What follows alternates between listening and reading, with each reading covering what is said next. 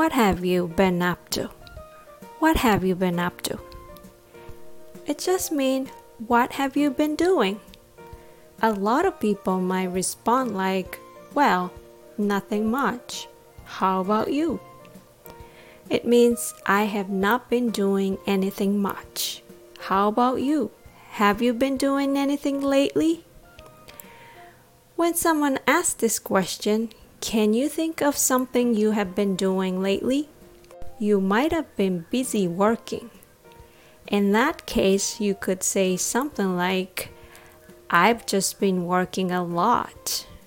Or you might be able to say, I've been traveling. And make sure you tell them about your trip. How can you ask this question? You may want to split this phrase into two parts. What have you and been up to? What have you has three syllables and the rhythm goes ta da da. What have you? Been up to also has three syllables and the rhythm goes da da da. Been up to. What have you been up to? What have I been up to?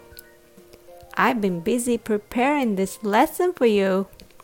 Thanks for listening.